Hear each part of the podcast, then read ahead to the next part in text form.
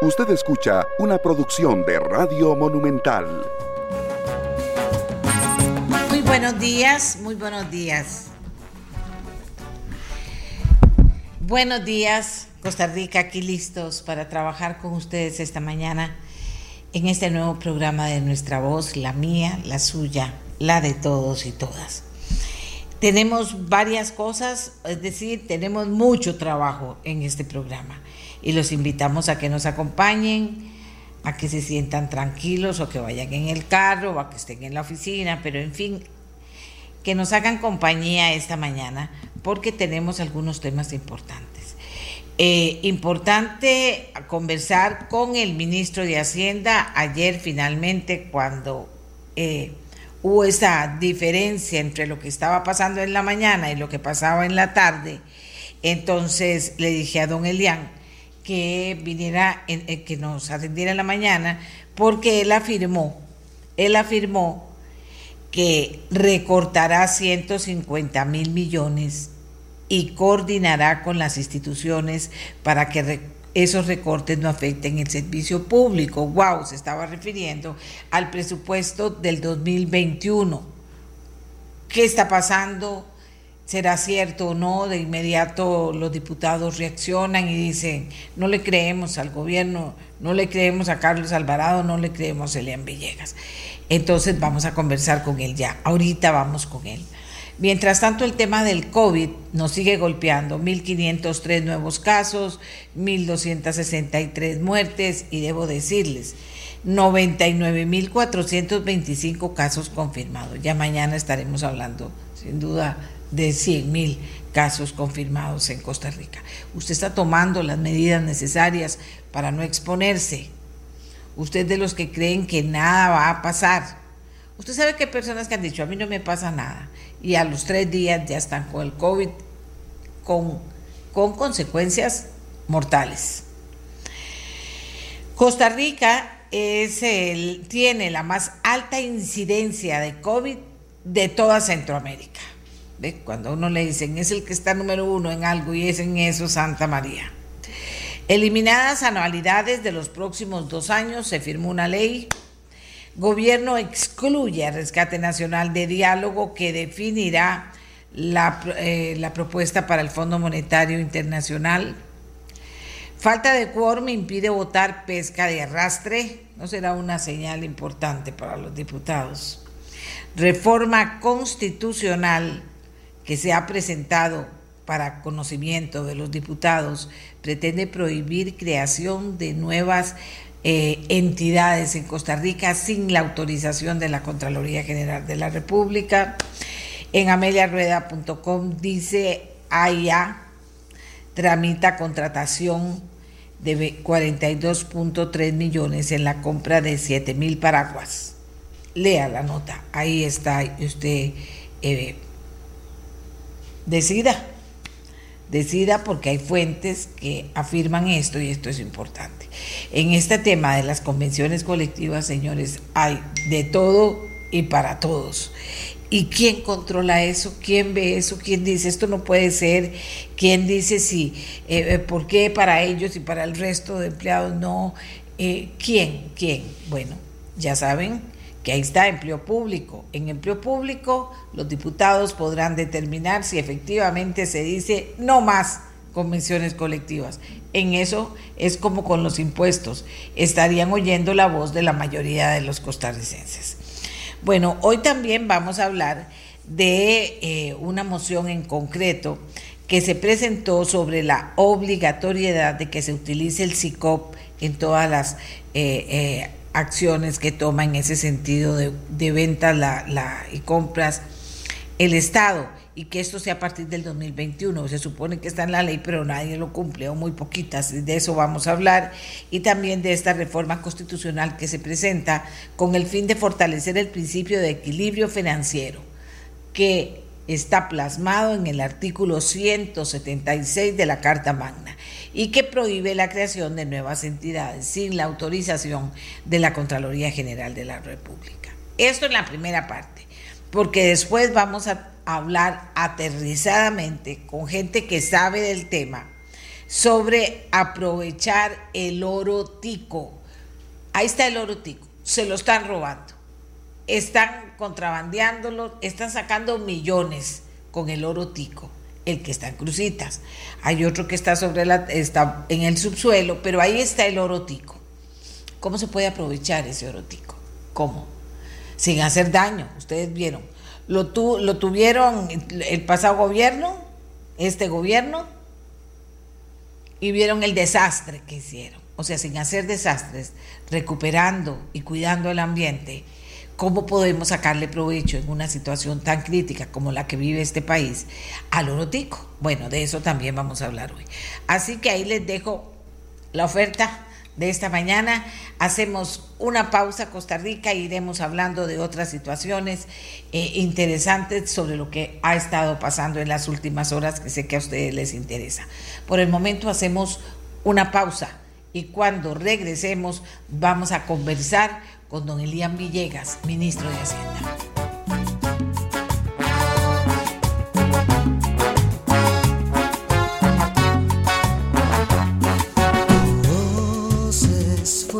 que cambia el latido de un corazón.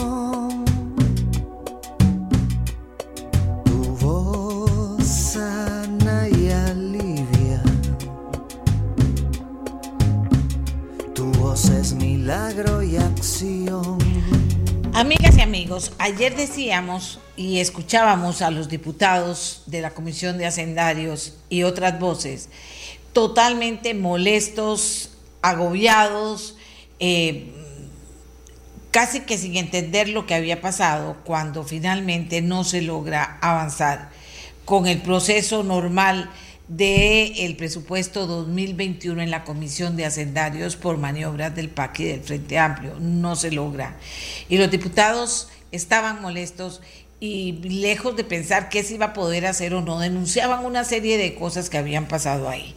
Una de las cosas que decían jamás esperábamos que mientras que el ministro de Hacienda decía vamos a recortar 150 mil millones del presupuesto, este es un compromiso, la fracción del PAC le iba a soltar la tabla al ministro de Hacienda. Y se continuaron los, los, comentarios durante el día, las críticas, y aquí nos gusta ser proactivos, ¿verdad? En el sentido de, bueno, ¿qué va a pasar?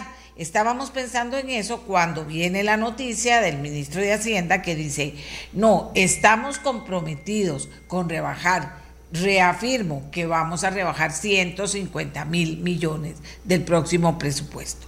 Nada que dije, bueno, voy a hablar con, con, don Elian Villegas para que nos diga cómo está pasando, qué es lo que está pasando, cómo se compromete, eh, cómo va a ser para que se cumpla con esto, cuándo se va a hacer. Porque por otro lado, esta misma mañana, los medios que hablan del tema dicen, no le creemos a Carlos Alvarado, no le creemos a Elian Villegas. Así que es todo un reto, don Elian, muy buenos días, todo un reto de, decir, bueno, ¿cómo lo va a lograr? ¿Cómo va a ser? si las instituciones no le hacen caso, ¿por qué se vuelve, a, vuelve usted a, a confirmarle a Costa Rica que sí está dispuesto a hacer eso? Porque eso, eso no es cualquier cosa y ya inclusive entra con el tema de que, bueno, el partido en el gobierno eh, les afró la tabla, la tabla al esfuerzo que se venía haciendo. Así que los saludo de nuevo, don Elian, y cuéntele a Costa Rica. Buenos días, doña Amelia, y buenos días a todos los radioescuchas. Eh, en realidad yo le diría que no es un compromiso del ministro de Hacienda el recorte de los 150 mil millones, es un compromiso del gobierno de la República. Cuando planteamos ese compromiso, Evidentemente ya hemos conversado con el señor presidente de la República, él está absolutamente al tanto. Y en este momento quiero decirle eh, a Costa Rica por su medio que los ministros de gobierno todos están trabajando en este esfuerzo por, por tratar de, de generar este recorte que es eh, importante, que hay que llevarlo. Incluso el Poder Judicial Ayer me comuniqué con don Fernando Cruz y don Fernando muy amablemente de una vez puso a uno de sus funcionarios a, trabajar con, con, la gente nuestra de Hacienda y, también va a darnos eh, ayuda en este momento para poderle dar soporte a todo este recorte de forma tal que podamos llegar a la Asamblea Legislativa eh, a más tardar el próximo domingo con este recorte adicional de 150 mil millones de colones. Y aquí es importante, doña Amelia, entender esta parte porque eh, nosotros, digamos, dentro de la automaticidad que alguien podría pensar que tiene el presupuesto, déjeme decirle que esto no se manejó así en esta oportunidad. Cuando yo llego en el mes de junio como ministro de Hacienda, ya se había solicitado y ya se había dicho cuál era el techo presupuestario que iba a tener. El techo es el máximo de presupuesto que puede tener eh, una entidad, una, un ministerio. Precisamente a las semanas yo remití una nota eh, a todos los ministerios diciéndole, disculpen, pero el techo presupuestario que ustedes les dieron no va a ser, es mucho más bajo. Y es mucho más bajo porque tenemos conciencia absoluta de que hay que disminuir el gasto público. Entonces, en vez de crecer un 4.13 que podríamos haber crecido, lo que dijimos es vamos a tratar de no crecer. Al final, estamos creciendo apenas un 0.77, eso es lo que crece. Entonces, la diferencia que se está quedando en ese presupuesto, que es un recorte que ya está implícito ahí, es de 368 mil millones de colones. Ese, ese recorte, digamos, no se ve no se ve porque uno llega y presenta eh, un presupuesto y dice, ok, este es el presupuesto, pero es el, presupuesto del 2021 pudo haber sido 368 mil millones más alto y cumplir con la regla fiscal. Precisamente una serie de ministerios tuvieron que dejar de hacer eh, muchas cosas que querían hacer porque lo que les dijimos es el dinero no alcanza. Entonces, ahora vamos a llevar este otro recorte por 150 mil millones que se une al anterior, con lo cual el monto total que estaría recortado en este presupuesto 2021 supera los 500 mil millones de colones. Esperamos, o, es el compromiso del gobierno de la República, llegar el próximo domingo con este recorte de 150 mil millones. Estamos haciendo eh, todo el esfuerzo y lo vamos a completar para el próximo domingo para poder decirle a Costa Rica, este es un gobierno que se compromete y cumple. Aquí están estos 150 mil millones adicionales. Don Elian, está bien, eso es su intención, eso es lo que usted quiere hacer, usted siempre nos remite al presidente, pero resulta que vea lo que le hicieron a usted en la Comisión de Hacendarios, la gente del presidente, la gente, o sea, las personas dicen ahora, ¿cómo creer? ¿Cómo creer, don Elian, si a usted mismo le zafaron la tabla cuando llegaron a, a, la Comisión de Hacendarios con un compromiso, con este compromiso que usted nos está diciendo ahora? ¿En qué ha cambiado las cosas?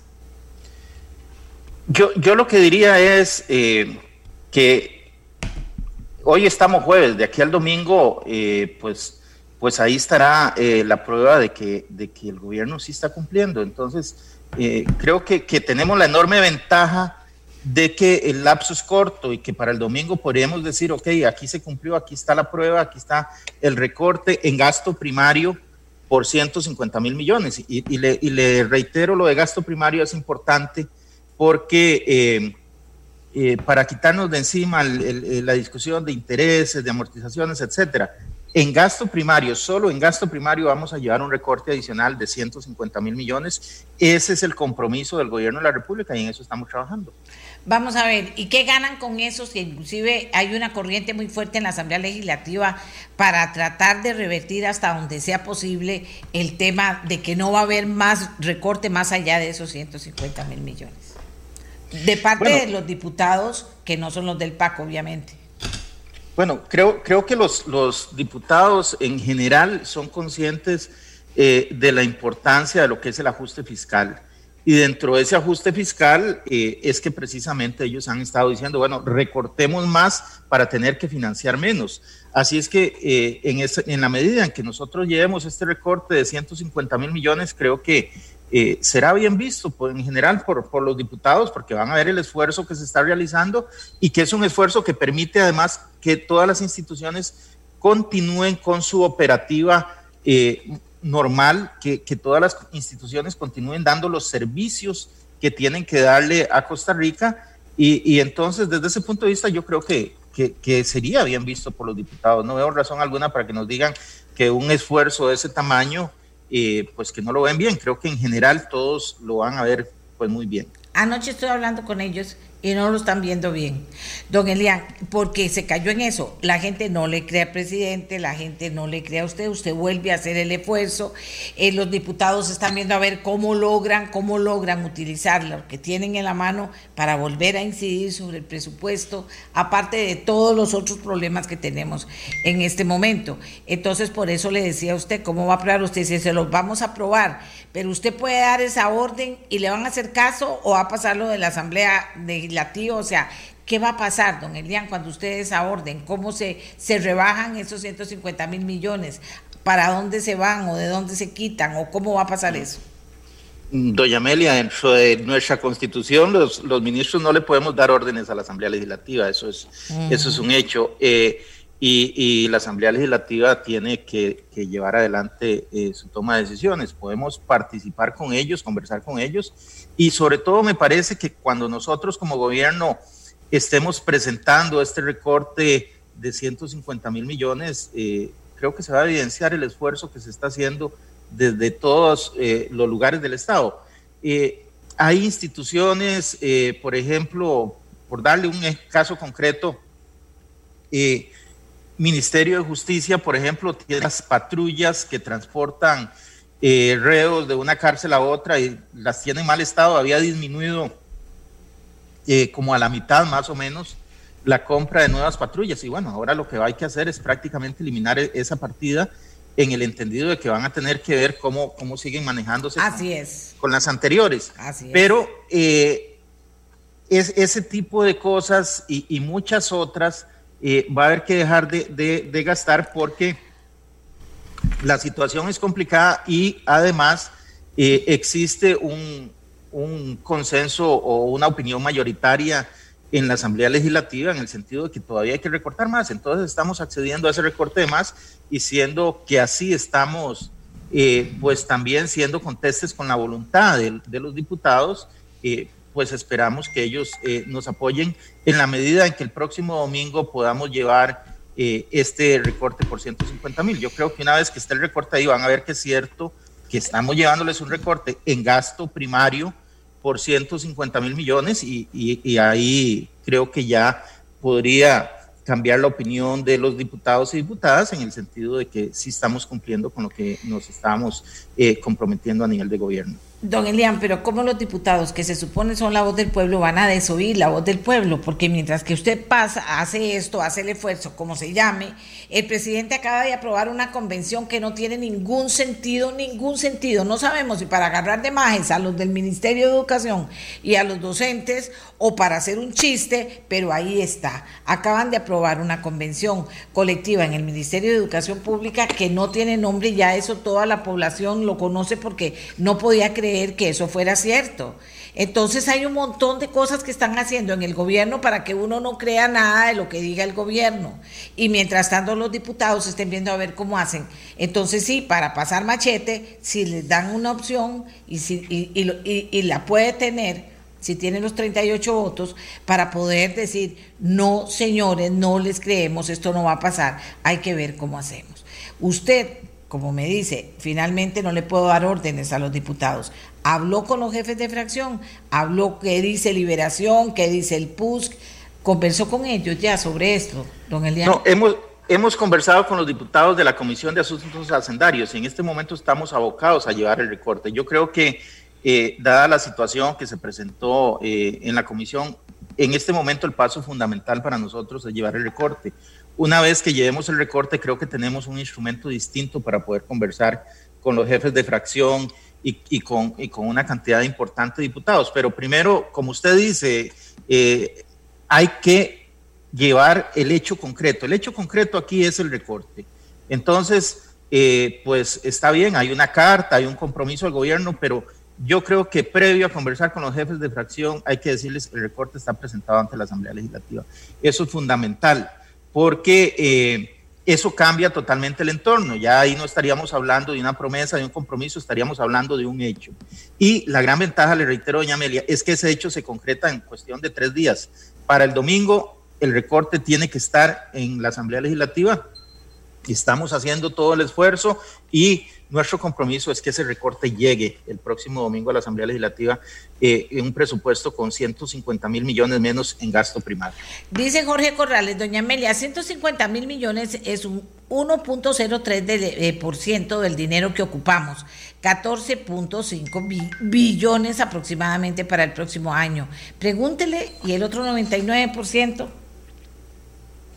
Eh, don Jorge Corrales, eh, el otro 99 veo que, maneja muy bien los datos, él tiene que saber perfectamente que hay un componente eh, grande de deuda, que precisamente esto no es una situación que, está naciendo, sino que es un acumulado de deuda que traemos desde hace bastante tiempo.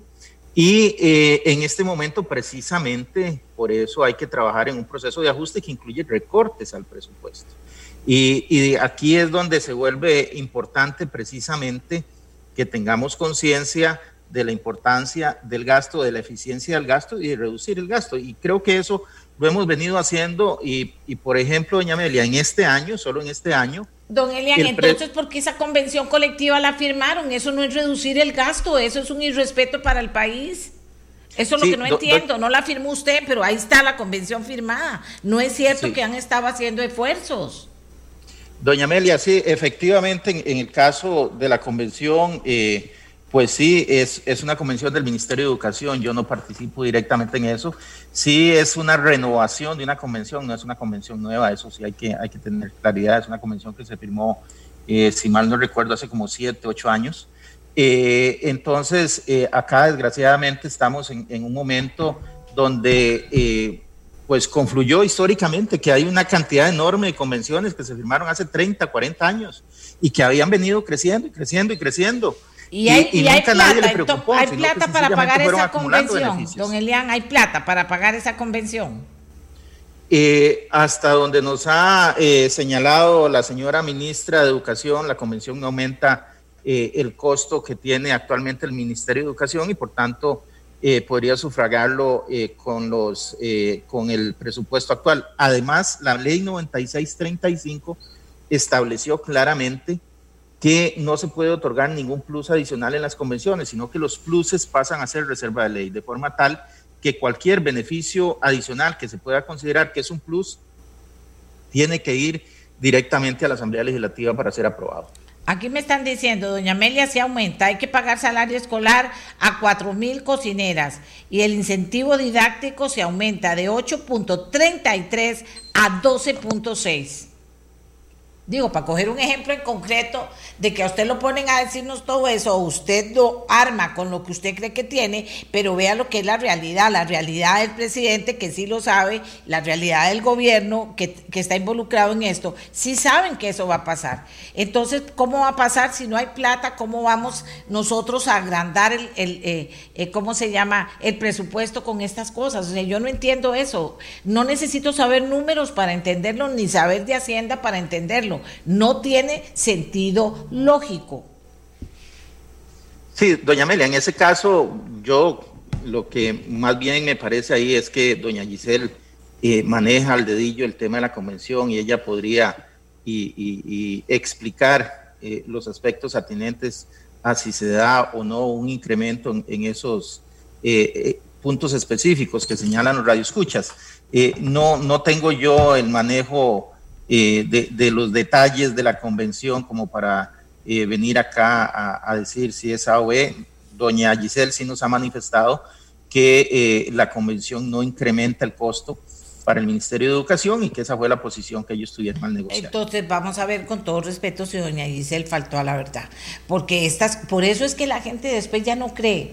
Don Elian, bueno, vamos, caminemos un paso adelante, ahí está eso, vamos a ver qué dicen los diputados, qué les responden, cómo usted lo prueba o comprueba que eso va a pasar y seguimos con el tema de qué vamos a hacer en este momento. Eh, eh, y le voy a hacer una pregunta porque me llama mucho la atención. Yo oigo de mesas de diálogo y de, oigo de mesas ahora, inclusive yo iba a plantear una mesa de trabajo y si ahora le voy a cambiar el nombre porque ya no se puede más. De, ¿Cuántas mesas hay? ¿Cuál es la mesa que está en la que va a trabajar el presidente o va a trabajar a todas. Esas mesas van a ser de conversación o van a ser de, eh, de, que el gobierno tome lo mejor de todas las propuestas que hay y le presente a esos colectivos y a esas organizaciones que van a estar ahí. ¿Qué va a pasar con eso? Porque usted sí sabe de esas cosas. ¿Qué va a pasar con eso, don Elian? Sí, doña Amelia, en este momento hay eh, cuatro mesas de diálogo a nivel regional y hay una mesa que se instalará el próximo eh, que también es regional. Estas mesas regionales están viendo eh, temas eh, enfocados sobre todo a lo que está ocurriendo y a las preocupaciones más, más locales, sin detrimento de que evidentemente también desde lo local salen preocupaciones y salen en algunos casos soluciones para los problemas de orden nacional. Y también eh, el señor presidente de, la República y el presidente de la Asamblea Legislativa han llamado a otra mesa de diálogo, ya esta de, tipo nacional, que arrancará el próximo viernes. Esta eh, se inicialmente estaba para el Tribunal Supremo de Elecciones, pero debido a que hay una cantidad importante de participantes, se cambió el lugar hacia el Estadio Nacional eh, con la idea de mantener eh, el, tema de, la distancia requerida en estos momentos de pandemia. Así es que en esta eh, mesa, pues lo que se tratará es de enfocar no solo temas de, de la parte fiscal, de lo que es el ajuste fiscal, sino además temas de reactivación y empleo. Esta mesa se estará reuniendo a partir del próximo viernes y aquí sí hay un conjunto mucho más amplio de participantes y lo que se busca ahí es tratar de eh, generar eh, una discusión que nos lleve hacia soluciones, pues con un apoyo mayoritario de la población, de las organizaciones y que nos permitan eh, seguir trabajando tanto en lo que tiene que ver con la parte del ajuste fiscal propiamente dicho, como en medidas de reactivación económica. Vamos a ver, aquí me dicen dos diputados, díganle a Giselle Cruz que no mienta y después de a decir lo que me está... Claro que aumenta. Transformaron un incentivo para incorporarlo a la base salarial en un 12.6%. Eso claro que va a generar más gastos. Dos diputados me dicen en el mismo sentido. Vea, don Elian, por eso le pregunté de las mesas, porque a mí no me calzaba uno más uno, dos. Que que está la Asamblea de los Trabajadores propiciando algo, ya son demasiadas personas, que lo que ocupamos es una propuesta, una propuesta que si le hacen caso a los costarricenses no quiere más impuestos, que tiene la posibilidad de coger todas las otras propuestas que se han hecho por parte de los especialistas y montar algo. Y ahora me dice usted que van a llenar al Estadio Nacional, primero que hay mesas regionales y ahora que se va a hacer una gran mesa en el Estadio Nacional para poder hablar de poner con propuestas concretas para negociar con el fondo con el fondo para conseguir la plata que hace falta. Yo sé que no que, que no es usted, yo sé que no es usted, no puedo creer, ah, para decírselo con todo respeto, no puedo creer que usted haya inventado eso. Eso sale de un irrespeto, don Elian. ¿Cómo nos van a decir eso? Entiéndame por Dios. Si cuando uno va al Estadio Nacional y habla, va a haber un concierto, ni se oye el que canta. Oiga. No, doña Amelia, esto probablemente es en la parte del cubo, lo que se llama el cubo en el Estadio Nacional, que es precisamente un área que está eh, ubicada en la parte, eh, digámoslo así, como frente al lado de Teletica que está en, el segundo piso y que es un área grande que es precisamente eh, para eventos. Entonces, eso permite la, distancia entre las personas, no es, no es directamente en la parte que todos conocemos, la gradería del estadio, sino que es una sala de eventos que tiene el Estadio Nacional. Don Elian, ay no, ¿cómo hago, verdad? Porque ahí dice uno, no quiero preguntar lo que es tan obvio, o sea, ¿En qué va a parar esto? ¿En qué show va a parar esto? O sea, esto, no sé, eh, usted está en el, ahí donde están los números y a donde tiene que calzar los números y sabemos cómo están las cosas. Hacen mesas regionales que no entiendo, bueno, pueden arreglar los problemas de la región. Estamos hablando de cómo vamos a pagar una plata. Estamos diciendo que ya lo que, la primero que el gobierno hizo Lo primero que el gobierno hizo, que fue el 80-20, Costa Rica se levantó y dijo no es posible. Y entonces no era posible, ¿verdad? Entonces ya se cambió. Se vino y se hizo otra mesa que uno dice, ¿para qué integró esa otra mesa? Si obviamente eso no va a salir en nada. Ni una semana duró, no salió en nada. Ahora inventan las mesas regionales, porque se va la primera dama, doña Epsi Campbell, el, el don Marvin, que, que don Marvin anda muy activo. ¿Cómo se van a reunirse con un grupo de gente con qué representatividad? Son con la que habían trabajado. O sea, y ahora dice, hay otra mesa del presidente, que no sé si no es la de la Asamblea de los Trabajadores del Banco Popular, que le invitaron al presidente que llegara. No, se va a hacer otra mesa y en el Estadio Nacional. Es que nada más vea, bueno, está bien, ya me, usted me aclaró, porque vea, pero en el Estadio Nacional para guardarlo. ¿Cómo, Dios mío, en el planeta, alguien me va a decir que hubiera sido más fácil hacer un Zoom y que la gente escribiera qué es lo que piensa para buscar un trabajo, que ir a montar un show ahí con una mesa de trabajo que se no va a hacer nada y no va a poder trabajar, ahí no se va a poder trabajar ni van a comenzar a hablar. ¿De dónde salen esas ideas, don Elian, por Dios?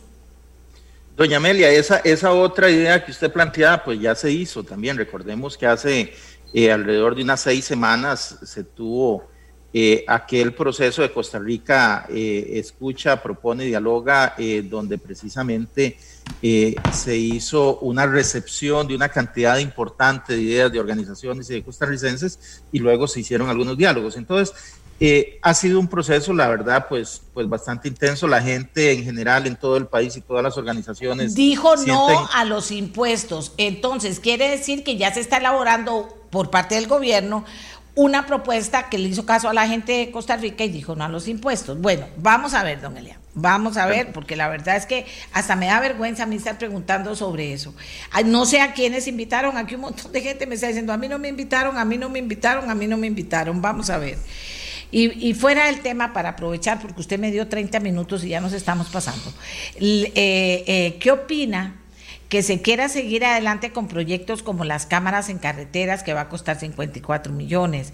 ¿Qué pasa con el tren eléctrico? Que todavía están haciendo trabajo para lograr que el tren eléctrico sea una realidad. ¿Cómo están todas esas cosas que la gente también está preguntándome y que yo no le puedo contestar? Sí, vea, las cámaras en carretera, eh, por lo menos hasta hace más o menos unas cuatro semanas había un tema ahí de también del techo presupuestario del COSED y por esa razón no se podían llevar adelante. Es un proyecto importante, incluso a nivel de aduanas tiene impacto porque nos permite darle seguimiento a la mercadería que tiene que transitar. Pero eh, sí existía un tema de techo presupuestario del COSEBI que, que, hacía difícil que se pudiera seguir con eso en aquel momento. Eh, en cuanto al tren eléctrico, eh, el BIT está apoyando un proceso de reformulación del proyecto. Eh, para hacerlo, o sea, no va, no va, no va, no va, no va, o sí va. Bueno, eh, está precisamente el BID haciendo esa revisión. O sea, a partir de esa revisión eh, tendrá que tomarse la decisión correspondiente, pero en este momento lo que está haciendo el BID es una revisión del proyecto para decir este proyecto podría funcionar bajo tales y tales condiciones, bajo tales y tales no. Entonces, a partir de ahí habría que tomar eh, las decisiones. Pero ¿cómo vamos a eh, tomar la decisión si no hay plata para nada, ni podemos que no podemos eh, comprometer plata a futuro, si vamos a ir hasta las orejas comprometidos ya con lo que debemos? Aquí me dice alguien, una mesa de trabajo en el estadio, ¿no era más fácil que el gobierno convocara a los economistas, que entre comillas, no más de 20, que han hecho propuestas y con seriedad las discutiera para poner algo sobre la mesa si es que de verdad estamos tan urgidos con cumplir con eso? Don Elian. Eh, sí, eh, doña Amelia, precisamente eh, hay un sentir popular, aparte de los temas que usted decía, que es un tema de participación ciudadana. la gente quiere tener un involucramiento, así como este señor da su opinión y sugiere los 20 personas que son expertas, hay otras personas de una extracción distinta que dicen, perdone, pero yo pago impuestos, yo también quiero manifestarme, yo quiero dar mi opinión. Entonces, dentro de ese contexto social y político es que se generan este tipo de participaciones y creo que, es algo que el señor presidente de la República, el gobierno general ha entendido y entonces genera estos espacios porque eh, precisamente lo que se anda buscando es una propuesta lo más consensuada posible, con un alto nivel de aceptación entre la gente y eso eh, pues, se logra a través de la conversación. Y ustedes, eh, bueno, no usted, digamos, en el PAC tienen muy clarito cómo conseguir información de todo lado. Eh, todavía no se han dado cuenta que, yo no, me, no voy a dar porcentajes, pero que la mayoría casi absoluta de costarricenses no quiere más impuestos. Todavía no se han dado cuenta de eso. O sea, yo lo que, lo que digo, don Elian, y yo le agradezco que usted esté aquí porque está dando la cara, pero yo le, lo que digo, y, y, y no sé qué, al final cuánto le escuchan a usted, pero yo lo que digo es que nosotros, ¿de qué estamos hablando? No estamos, ya en la elección se votó, los costarricenses terminaron apoyando al gobierno de Carlos Alvarado, el gobierno va a seguir lavándose las manos y eso le toca al gobierno, ahora va a decir, ah, no es que voy a preguntarle a todos los ticos que quieren. Ya la mayoría dijo no queremos impuestos. Pues entonces ahora voy a preguntarle a los ticos y resulta que ya no era urgente, como nos dijeron antes, no era urgente, pero por otro lado nos dicen que las calificadoras de riesgo están preocupadas y ya vienen a ver el desastre que dicen también se está haciendo en este país, con patear la bola. O sea, es muy obvio, don, Elian, es muy obvio que el gobierno lo que quiere es patear la bola, no quiere aterrizar nada, no quiere oír a nadie, mentiras. ¿Cómo usted va a oír, y con todo respeto, va a oír a, a cuatro mesas regionales si aquí tienen 20 economistas? O si no, pídaselos a las universidades si no creen ellos, no sé por qué. Y le están diciendo, haga esto y esto y esto, y no les prestan atención, don Elian, ni siquiera les acusan recibo. O sea, entonces es mentira la inclusión. Es una exclusión total para que los que están conmigo les voy a oír.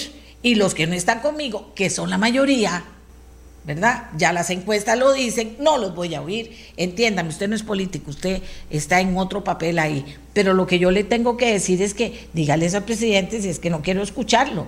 Pero ¿cómo lo ponen a usted a decir que hay cuatro mesas regionales y que hay una reunión en el Estadio Nacional, don Elian? Cuando todo el mundo está esperando, Dios mío, que salga esa propuesta para que podamos cumplir y, podamos, y nos den la plata el Fondo Monetario Internacional y no nos califiquen mal las calificadoras y no se vayan los inversionistas de Costa Rica y los que iban a venir no vengan. O sea, ¿Cómo, don Elian? De, verdad, con todo respeto. Se requiere un grupo con las mejores personas que sepan del tema.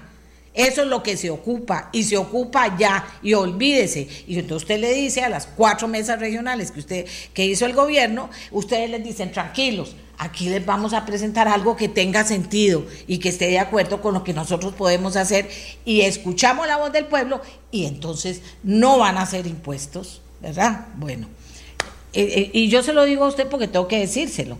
Porque lo primero que me dicen es no le haga caso al gobierno. No, yo invité a don Elian porque don Elian pone la cara. Pero a mí me parece muy claro que este gobierno es muy, muy, y no lo meta usted, don Elian, muy irrespetuoso con el pueblo. Muy irrespetuoso con el pueblo. Si el pueblo lo quiere seguir escuchando, y lo va a estar escuchando, esperando una respuesta. Ojalá, don Elian, que se sienten a ver cuál es la respuesta. No nos hablen de mesas regionales montadas por el gobierno que estuvieron ahí, eh, que, que, andan diciéndole a cuatro personas que son las que se reúnen, que diga que sea todo lo del gobierno, por Dios, si aquí en Costa Rica hay gente muy inteligente, muy preparada, con la que se pueden sentar a trabajar y si el presidente no quiere, pues que se siente Garnier, que los conoce seguro más, André Garnier, porque defiende al 85% al 85% del empleo que se genera en este país que lo da la empresa privada y se supone que representa a la empresa privada en el gobierno. Yo le agradezco, don Elian, pero de verdad, de verdad que, está muy difícil esto para usted también, don Elian. Está muy difícil sí, para sí, usted. Sí, doña Amelia, nada más hay que tener cuidado ahí con, un tema, eh, y, ahora que usted relataba el tema del 85%, eh, está bien, hay un sector que representa el 85% del empleo. Hay otros que no tienen empleo que no tienen empleo y hay otros que son los empleados y que también tienen que estar representados. Entonces hay que buscar los equilibrios. Ah, Efectivamente, si, hay algo, si hay algo que yo creo que nos, nos debe quedar de lección de lo que nos pasó con, con, la propuesta que se presentó hace un mes, es que hay que buscar un mayor equilibrio en las cosas y, y, eso por lo menos eh, tendremos, lo tendremos muy presente en, en, lo que haya que hacer de aquí en adelante para, para no volver a caer en los mismos errores. Yo le agradezco a usted, de verdad, y con respeto se lo digo porque yo le respeto a usted la actitud que ha tenido. y que ha aguantado ahí. Yo se lo respeto, don Elian, y yo entiendo que usted quiere, quiere ver cómo hace un balance. Por eso le, le digo y lo dije aquí, cuando la fracción del PAC le, le bajó el piso a lo que usted estaba negociando, ese mismo en la Asamblea, me molesté. Me molesté y yo lo digo con todas las palabras. Y no quiero que se sienta en ningún momento que porque fuertemente cuestiono es que estoy faltándole el respeto a usted o que usted o que usted no está siendo honesto con lo que usted cree y con lo que se está haciendo. Pero sí le digo, con todo respeto, don Elian, no se están haciendo las cosas bien.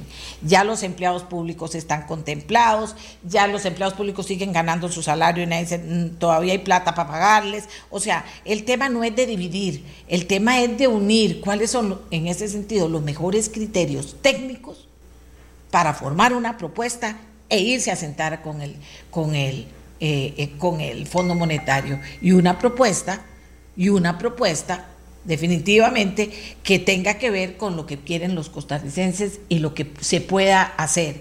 Pero en este desmadre que lleva el gobierno y el presidente que manda cartas, que quita cartas, que pone cartas, que manda cartas, que quita cartas, que pone cartas, no usted, estoy hablando del presidente, entonces el que cree que va a quedar de credibilidad sobre qué vamos a montarnos, no entiendo. Pero don Elian, yo le agradezco que usted esté aquí y que, y que se lleve por lo menos estos comentarios y que, y que, y que el presidente lo escuche, que no lo dejen solo. O sea, eso no me parece a mí. Y, y, no, me, no me parece, y tengo que decirlo, no me parece porque si la respuesta que le van a dar al pueblo de Costa Rica, que está esperando qué va a pasar después de lo de la convención colectiva y después de lo del presupuesto, si le van a dar una respuesta que es la que se ha elaborado a esta hora, supongo, y le dicen, don Elian, aquí nosotros estamos con cuatro mesas regionales y con una mesa en el Estadio Nacional, eso es lo que, eh, eh, ¿verdad? Porque hay una, una cuestión de comunicación. Si eso es lo que le van a decir, don Elian, me duele mucho porque eso no es serio, no es serio y no es serio tal vez mucho más serio ese esfuerzo que está tratando de hacer usted y que necesita los diputados de los 150 mil millones para cerrar con lo que abrimos, don Elian. Mm. No, vamos, vamos en esa línea y si Dios quiere, el próximo domingo estaremos presentando eso y esperamos a partir de ahí poder reconstruir eh, también eh, un poquito la relación con los diputados para que eh, sigamos totalmente apoyando una línea de ajuste fiscal dentro de la cual, y, y, permítame un par de minutos nada más, doña Amelia, hay un tema que es muy importante, es el tema del marchamo. Eh, y, tenemos que, entender cuál es la consecuencia de lo que los diputados podrían estar aprobando hoy. Lo que los diputados podrían estar aprobando hoy no es solo reducir el marchamo, además es una reducción en el IVA para el tema del SOA. En total tiene un impacto de prácticamente 94 mil millones de colones sobre la hacienda pública. Es decir, es un dinero eh, que si a mí me dicen, ok, es que ya no le van a llegar esos 94 mil millones, tengo que salir en carrera a ver qué hago porque precisamente ese dinero me tenía que llegar entre noviembre y diciembre. Imagínese usted que, que aún así, digamos, eso es el equivalente eh, prácticamente a un 20% del ingreso para ese mes, eh, más de un 20%. Entonces, en, estas circunstancias es dificilísimo pensar que estamos haciendo un recorte por un lado y por el otro me hacen un recorte del ingreso, entonces el efecto es doble. Y, yo creo que ahí es, es, importante hacer un llamado de atención eh, a la responsabilidad fiscal de los diputados que la han tenido, que se han manejado adecuadamente en esta área y a quienes hoy, pues yo con todo respeto les solicito eh, que vean el efecto que puede tener en todo el país la aprobación de esta ley que ellos quieren llevar adelante. Nosotros les hemos ofrecido la posibilidad de que ese eh, esa reducción se realice sobre el 80% de los vehículos que están ubicados por debajo de 4.210.000 colones. Ahí está el 80% de la flotilla costarricense. La gente de menor ingreso está ahí, 4.210.000 colones hacia abajo. Consideramos que no es posible que estemos pensando en eh, vehículos de 20 millones que todavía tendrían la ventaja de un 50% de reducción del derecho a la propiedad, del impuesto a la propiedad del vehículo, o en aquellos vehículos de entre 20 y 50 millones a los cuales les estarían concediendo un 25% de exoneración en el impuesto a la propiedad. Entonces, hacemos un llamado a la Asamblea Legislativa, a las señoras y señores diputados, y les pedimos que al momento de estar frente a esta decisión, pues que piensen en la situación fiscal que pasa el país y que nos ayuden eh, también para no tener que eh, ir a buscar deuda adicional para tener que cubrir esos 94 mil millones de dólares. Bien, si finalmente se aprueba esto, don Elian, ¿el gobierno o el presidente está dispuesto a vetarlo? No, no, no, no lo diría en este momento. Creo que habrá que revisarlo. Los contextos políticos son importantes y entonces habrá que verlo en el momento eh, oportuno. Muchas gracias a don Elian Villegas. De verdad, señores, de verdad. Y, con todo respeto a don Elian, eh, eh, yo le agradezco al que nos haya atendido. Muchas gracias, don Elian. Vamos a hacer una pausa y vamos a aclarar varias cosas. El que toma las decisiones de hacer cuatro reuniones, por Cristo, cuatro reuniones regionales, ojo, y una reunión, y vea lo que dice la palabra, y él después me explica, es en el cubo, doña Medio, que sea, pero vea lo que dice, y una reunión con todos los que quieran participar. Yo no sé si esa mesa, cuál mesa es, ya se me enredó todo, ya no sé si es la del Banco Popular, ya no sé si es otra que montó el presidente, no sé. Y todos los que quieran participar. Y dice, se va a hacer en el Estadio Nacional, así es. ¿Y sabe lo que está diciendo la gente? Una mejenga, lo que se va a hacer es una mejenga. Eso es lo que me está diciendo la gente. ¿Por qué? Señoras y señores, si en el gobierno queda gente inteligente, proactiva, pro Costa Rica, y que su ideología sea Costa Rica, ¿cómo sacamos a este país y cómo lo salvamos a las cosas valiosas que tiene Costa Rica? Por Dios, tienen que hacer algo porque ¿qué va a hacer el costarricense? No se siente atrapado, vea lo que dicen aquí, se sienten atrapados, atrapados atrapados los costarricenses, ¿por qué no pueden hacer una mesa con los mejores técnicos de Costa Rica que lo sienten ahí? que lo sienten ahí a trabajar y si quieren que tengan soportes de otras disciplinas nada más para que oigan, pero contados con los dedos de la mano, lo sientan a trabajar, vean a ver qué se puede hacer y se haga algo. Usted sabe el ridículo para las operadores de pensiones o para los que quieran venir aquí a Costa Rica a obviamente, eh, a poner plata y todavía hay gente que quiere venir, porque hemos construido cosas muy buenas que no podemos desbaratar y a este paso se van a desbaratar, que le digan, mira, ¿y cómo, mira cómo está todo ahí en Costa Rica? ¿Cómo va la cosa? Y no sé, lo, último que sé es que eh, se van a haber unas mesas de diálogo, más mesas, va a decir el señor, no es que eso no les ha ido muy bien con eso, bueno, va a haber más mesas de diálogo, mesas, ¿a dónde? Va a haber cuatro mesas regionales y una en Estadio Nacional ¡Wow! ¿Qué quiere decir eso? Bueno, no sé, que hay una mesa con mucha gente, entonces que por la cuestión del COVID tuvo que armarse un lugar grande para que no estuvieran no, pero ¿cuánta gente va a ir a esa reunión? No sé, 50, 70, 80, la mesa de trabajadores dice que tiene más de 100, entonces no sé, entonces la persona del otro lado le dirá, que ¿usted cree que yo le voy a decir eso al inversionista que me paga por analizar lo que está pasando en Costa Rica? No lo entiendo, no entiendo, no entiendo. Yo no sé si ustedes entienden.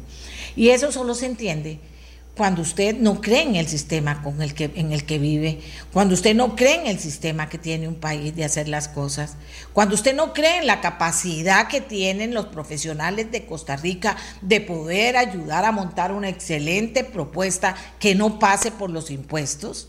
Ah, pero entonces habría que tocar el gordo de este país que no es el de la Junta, el gordo aparato estatal que es el que está minando eso.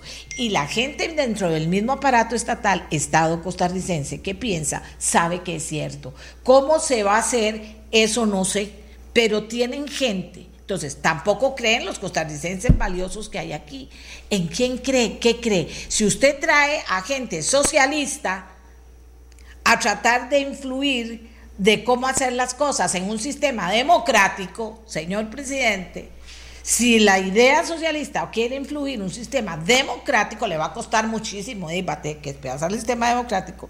Primero, primero, primero despedazarlo y luego comenzar a formar algo nuevo. Que quién sabe lo que vaya a dar. Porque, porque hasta el momento ha dado pobreza en los experimentos que se han hecho. Estoy muy preocupada muy preocupada y se lo tengo que decir a Costa Rica, porque si no, ¿Qué vamos a hacer? Tengo dos diputados que me están esperando en pura carrera, voy a ver si todavía están ahí, porque los dos tienen algo importante que decirnos. Pero señores, no hagan esto. De verdad que todavía hay gente que quiere invertir en Costa Rica para ponérselo así.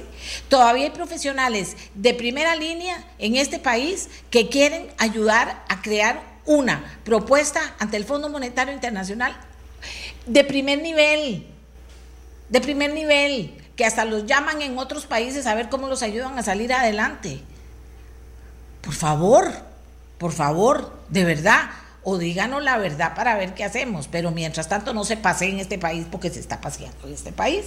Eso de patear la bola no lleva nada más a que la gente se ponga triste, a que lo respeten a usted, a la gente buena que tiene usted trabajando ahí, porque hay gente tampoco es que toda la gente está de acuerdo con lo que usted está haciendo. Pero en fin, hagamos la pausa y voy a hablar con dos diputados que tienen ideas, porque eso también quiero sacarlo adelante. Y luego para ver para ver qué hacemos con el oro, a ver si podemos ayudar. Yo lo que quiero es ayudar, pero eso no significa que me puedo quedar callado. Y esos 24 mil millones, ¿por qué no se los cobran a los maestros? Eh, eh, eh, ¿por qué no le cobran los 90, los 28 mil pagados de más? Bueno, es parte, es parte de lo que tenemos sobre la mesa, pero la, respuesta es a mí que me importa, eso a mí que me importa lo que ustedes digan, digamos en feo, pero en bonito también es lo mismo. en el, vamos a ver, hagamos la pausa y ya volvemos.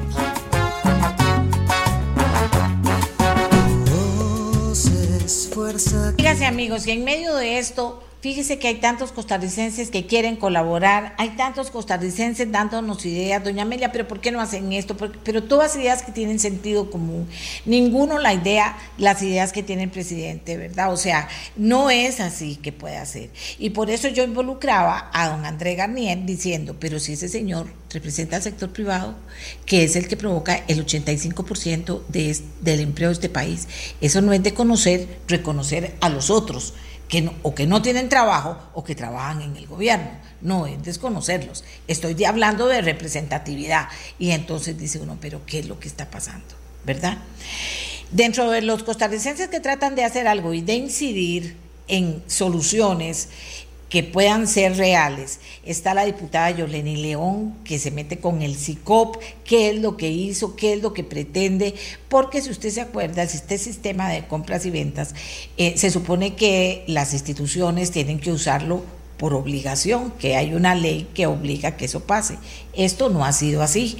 Y entonces resulta que si se usara como se debe, eh, bueno, tendría resultados muy... Eh, muy claros y muy contundentes en cuanto a lo que andamos haciendo ahora, que es de recoger plata bien a vida, de recoger plata bien a vida para poder pagar las deudas de este país, pero pidiendo por Dios que no engorden más al gordo, que está regordo, para seguir, véanlo ustedes, para seguir, entonces nunca va a haber plata ni impuestos que aguanten. Doña Yorleni León, buenos días. ¿Qué es lo que está planteando usted? Buenos días. Buen día, doña Amelia, y muy buenos días a todas las personas que gentilmente la están viendo y la, y la escuchan, o nos ven y nos escuchan. Efectivamente, hay una gran preocupación, doña Amelia, porque a pesar de existir una ley ya desde hace rato que eh, obliga a las instituciones a hacer todos sus procesos de compra a través de la plataforma SICOP, lo cierto es que al día de hoy hay muchísimas instituciones que se niegan a hacerlo o que lo van haciendo de una manera muy, muy paulatina y eso entonces impide que nosotros podamos ver dos resultados que son trascendentales a partir del uso de esta plataforma. Uno tiene que ver con ahorros, que ya la Contraloría General de la República ha señalado y ha cuantificado de cuánto podrían ser esos ahorros. Y lo otro tiene que ver con el tema de la transparencia, que en este caso es aumentar transparencia y disminuir la corrupción que se da en muchos procesos de, de compras. Y esto hay que decirlo así, porque aun cuando es muy lamentable, en la práctica se da. Todavía tenemos procesos de compras donde media una serie de intereses que privilegian a unos y por supuesto que dejan por fuera y en desventaja a, otros y eso hay que eliminarlo. Entonces, este, a la luz de esa situación con algunas instituciones que, que no han querido atender ese llamado de esa ley, incorporamos una moción, eh, la moción número 46, durante la discusión del presupuesto. Esta moción lo que dice es que todas aquellas instituciones que vayan a hacer usos para efectuar compras de, eh, que provengan del presupuesto nacional de la República tienen que hacerlo sí o sí utilizando SICO utilizando entonces esta, esta plataforma. La moción fue presentada, fue votada a favor por todos los diputados presentes ese día en la, en la comisión y esperamos entonces que eh, se pueda recuperar luego de este escenario que tenemos donde hay un dictamen negativo de mayoría y un dictamen afirmativo de minoría. En ese sentido yo quiero ser clara en decir que hoy la moción, a pesar de haber sido ganada y a pesar de ser una moción pertinente, se tambalea por esa situación que tenemos con los dos, con los dos informes. Hay un trabajo que hizo la Contraloría General de la República en el 2020, lo entregó, pero era un análisis de las compras realizadas por las instituciones del Estado en el 2017. Fíjense que ese, con ese eh, análisis que hace la Contraloría General de la República, el país había generado ahorros de 0.9% del PIB. Esto tomando en cuenta que el 100% de las compras no estaban incorporadas ahí. Lo que dice la Contraloría es que si el 100% de las compras en el 2017 hubiesen estado en el SICOP, se hubiesen realizado a través del SICOP, al menos este país se hubiera ahorrado, se hubiera ganado más o menos entre el 1.23% y el 1.55% de, este, de, recursos económicos. Eso hoy, doña Amelia, es un montón de plata. Un 1.55 del PIB representa una cantidad realmente sustancial, mucho mayor, por ejemplo, a los recortes que está planteando el ministro de Hacienda en el presupuesto eh, ordinario de la República para el 2020 21, por ejemplo, que es de 1.3, o sea, sería mucho más que ese, que ese recorte. Entonces, la moción este, va encausada en esa dirección, tratar de hacer todo lo propio, todo lo posible para que nuestras compras públicas generen ahorros en un escenario donde nosotros tenemos una caída importante de ingresos, pero tenemos un aumento considerable de demandas de bienes y servicios por parte de los ciudadanos. Encontrar cómo emparejar esas dos características que tiene el contexto actual, pocos ingresos y alta demanda, es posible a través de una moción de este, de este tipo, que si bien no, no logra juntarlas, por lo menos va acercando esas dos variables y hace entonces que podamos tener un Estado que responda a esos requerimientos tan importantes. Y si no les da la gana, como ahora que hay unos que no les da la gana y pasan felices y contentos. Bueno, si no les da la gana, pues habrá que pensar, doña Amelia, en otro mecanismo que efectivamente obligue a las instituciones. Eh, yo espero, eh, una vez que estemos en la discusión de eh, de presupuesto en el plenario, encontrar el mecanismo para lograr hacer que esta moción calce en cualquiera de las versiones que se vayan a aprobar, pero que calce, que la podamos incorporar y que la podamos sostener. Realmente me parece muy, muy importante, creo que es una oportunidad que no podríamos perder, es una norma que estaríamos aplicando no solamente para este presupuesto, sino también para los siguientes presupuestos y que, le repito, tiene un valor considerable dentro de las finanzas públicas. Pero voy a alargarme un poquito más, doña Amelia, no solamente es por un tema el realizar las compras a través de una plataforma, no solamente es un tema de ahorros y de transparencia, que son absolutamente importantes, sino también es un mecanismo con el cual el país puede generar datos y a partir de esos datos construir políticas públicas. Puede entender cómo es que se comportan mejor las compras en este país, en qué momentos del año, qué tipos de compras realizamos, qué volumen de compras realizamos. ¿Por qué realizamos esas compras? Porque todo eso queda sistematizado dentro de esa plataforma. Y eso entonces nos permite ser en los años siguientes más efectivos con respecto a los montos que se asignan en este país para realizar procesos de, de compra. Además de esto, nos siguen causando en esa, en esa línea o en esa tendencia que tiene este país de ir cada vez más eh, hacia la transformación digital, que me parece que ese es un camino que ya hemos iniciado y que no podríamos nosotros como país dejarlo de lado. Y aumenta la competencia, que esto es muy importante. Al estar la compra, que va a ser una institución en la plataforma, Cualquier ciudadano de este país, no importa dónde esté, va a poder ver que ahí está esa compra y va a poder participar de esa compra. Hoy eso no sucede en muchísimos casos.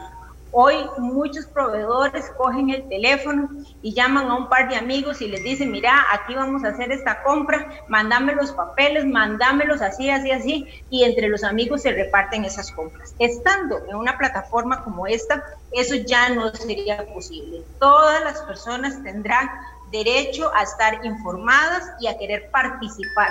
Por eso es que la plataforma o por eso es que esta, esta tendencia que llevamos no, no debemos dejarla, porque nos permite aumentar la competitividad y sobre todo igualar las oportunidades, porque entonces todos van a tener la misma eh, oportunidad, la misma igualdad para tener acceso a la información que está establecida en dicha información, en dicha plataforma. no es solamente un tema de recursos, repito, no es solamente un tema de transparencia, que son muy importantes, sino también es una serie de mecanismos que logran nivelar entonces las condiciones de los participantes en el mercado eh, de proveedores en este país. Muchas gracias, Yoleni. Le deseo suerte. Siga adelante. Usted es muy trabajadora. Ojalá que logre resultados.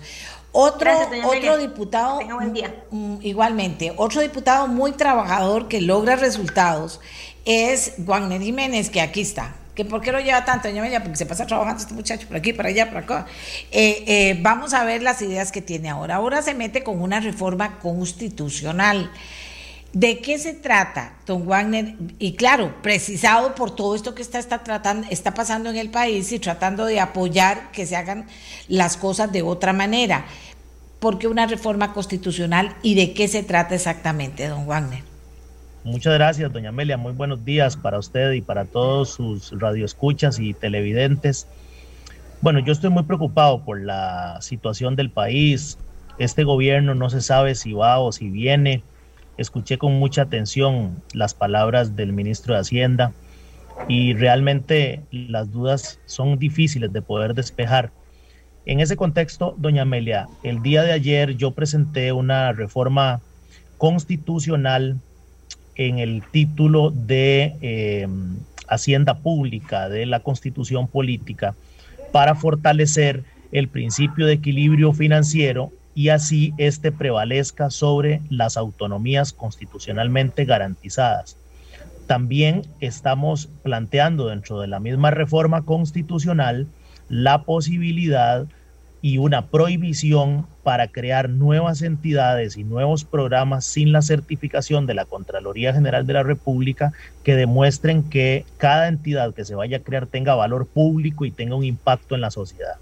De esta forma, doña Amelia, nosotros estamos poniéndole un freno al gasto público para que no continúe el país gastando a manos llenas y también para detener el gasto y la deuda eh, que hoy lamentablemente está proyectada hasta en un 60% del Producto Interno Bruto, el próximo año va a ser de un 70% y en el 2022 va a ser de un 80%. Es decir, estamos al borde del abismo financiero. Nosotros no podemos seguir endeudando a las próximas generaciones y una de las medidas más contundentes es establecer estos frenos dentro de nuestra constitución política. A, ver, eh, eh, eh, Juan, digamos que me parece que eso es una intención muy buena, pero le voy a decir, y, no es un poquito echarle ahora a la Contraloría lo que debería hacer la Asamblea Legislativa, porque si yo mal no entiendo, para poder crear una entidad hay todo un proceso de análisis técnico, financieros en los que participa la, la Asamblea. ¿Cómo, ¿Cómo ve eso usted? Doña Amelia, si la realidad fuera así, el país no tuviera 330 entidades como las tiene hoy, todas las entidades se crean eh, en la Asamblea Legislativa, esas instituciones, y entonces este respaldo jurídico que fue también eh, un consejo que nos dio el abogado constitucionalista don Rubén Hernández, él cree y nosotros también creemos que es importante que exista una certificación para garantizar que existen los recursos para financiar esa institución o esas instituciones que se vayan a crear y que, pues por supuesto, representen un valor público para la sociedad costarricense.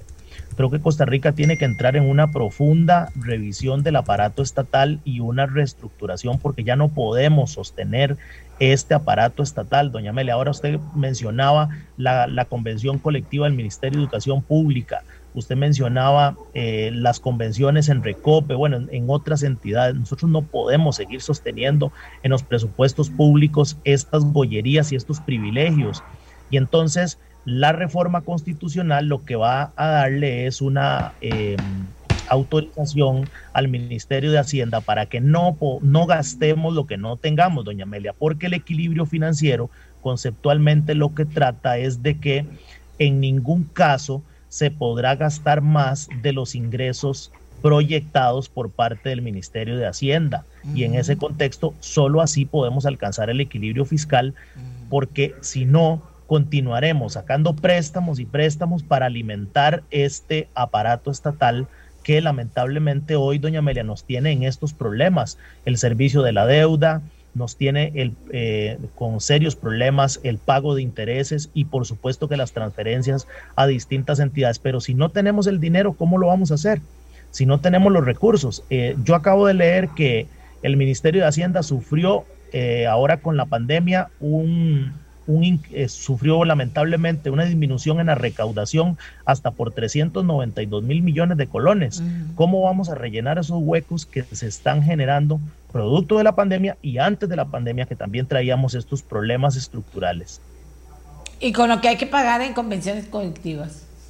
Sí, doña Amelia, en el 2022 y 2023 vencen los plazos de un grupo importante de deuda interna que deberá renegociarse porque si no el país lamentablemente va a tener problemas muy serios para poderle pagar a los empleados públicos, por ejemplo, para poder cumplir con las transferencias y continuar con los programas sociales que se han aprobado durante muchos años en el país. Le agradezco mucho, muy bien. Eh, justifica su intención y su preocupación. Eh, gracias a Wagner Jiménez, diputado también de Liberación Nacional y también muy trabajador, para ver cómo logra avanzar. Dice que tuvo el apoyo de don Rubén Hernández, un abogado constitucionalista muy prestigioso. Vamos a ver cómo se da esa discusión, porque además una reforma constitucional, don Wagner, lleva, lleva años, no es una cuestión que se pueda resolver pronto.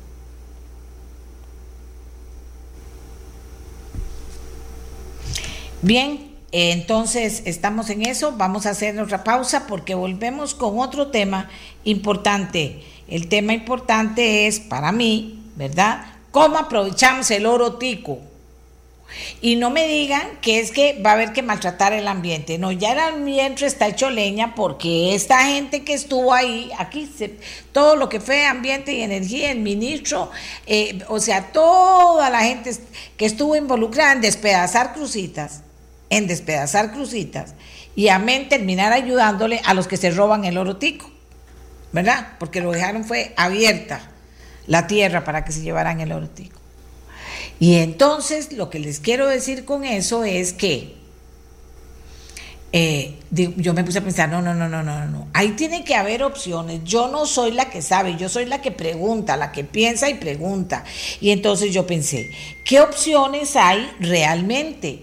Todas las opciones tienen que pasar por maltratar el ambiente. Hay ¿Qué pasa con ese ambiente que está maltratado por este gobierno? No, porque ya no van a inventar quién fue que lo hizo, no.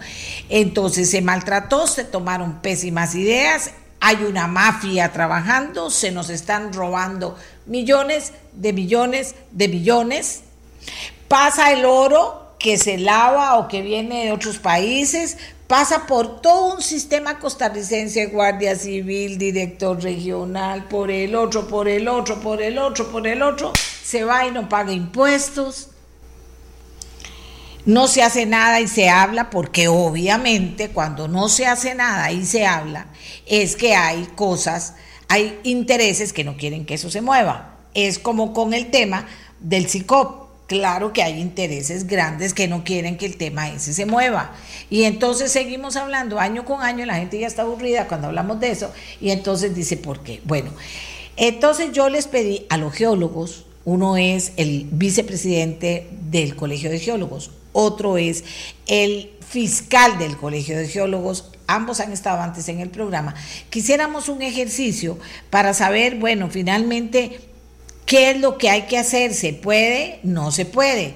Porque recibí por parte del fiscal el día que entrevistamos, o sea, este lunes pasado, que entrevistamos al señor eh, Carlos Wong, que es la cabeza de Zona Franca Coyol, que acaba de ganar la posición de la zona mejor de toda Latinoamérica, la Zona Franca, qué belleza. Y que nos hablaba también de que CINDE, en esos grupos especializados, era considerado como lo mejor número uno del mundo para estimular eh, negocios nuevos, innovación, montarlos y hacerlos realidad. Ok. Este señor me escribió, en nuestra voz vimos que la zona franca El Coyol ha puesto muy en alto el nombre de Costa Rica, me, me escribe el señor Nitzen.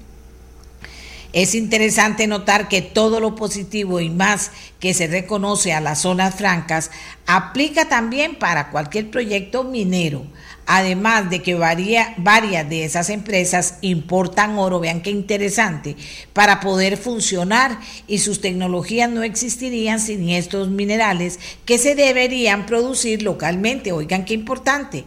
Hagamos la pausa y venimos con el tema, aprovechamos el oro sí o no cómo se puede hacer, de qué se trata, quiénes lo harían, qué ajustes hay que hacer. Esto es para ayudarle al país a ver cómo resolvemos problemas que tenemos con riqueza que tenemos también por ahí. Así que hacemos la pausa y venimos con el tema.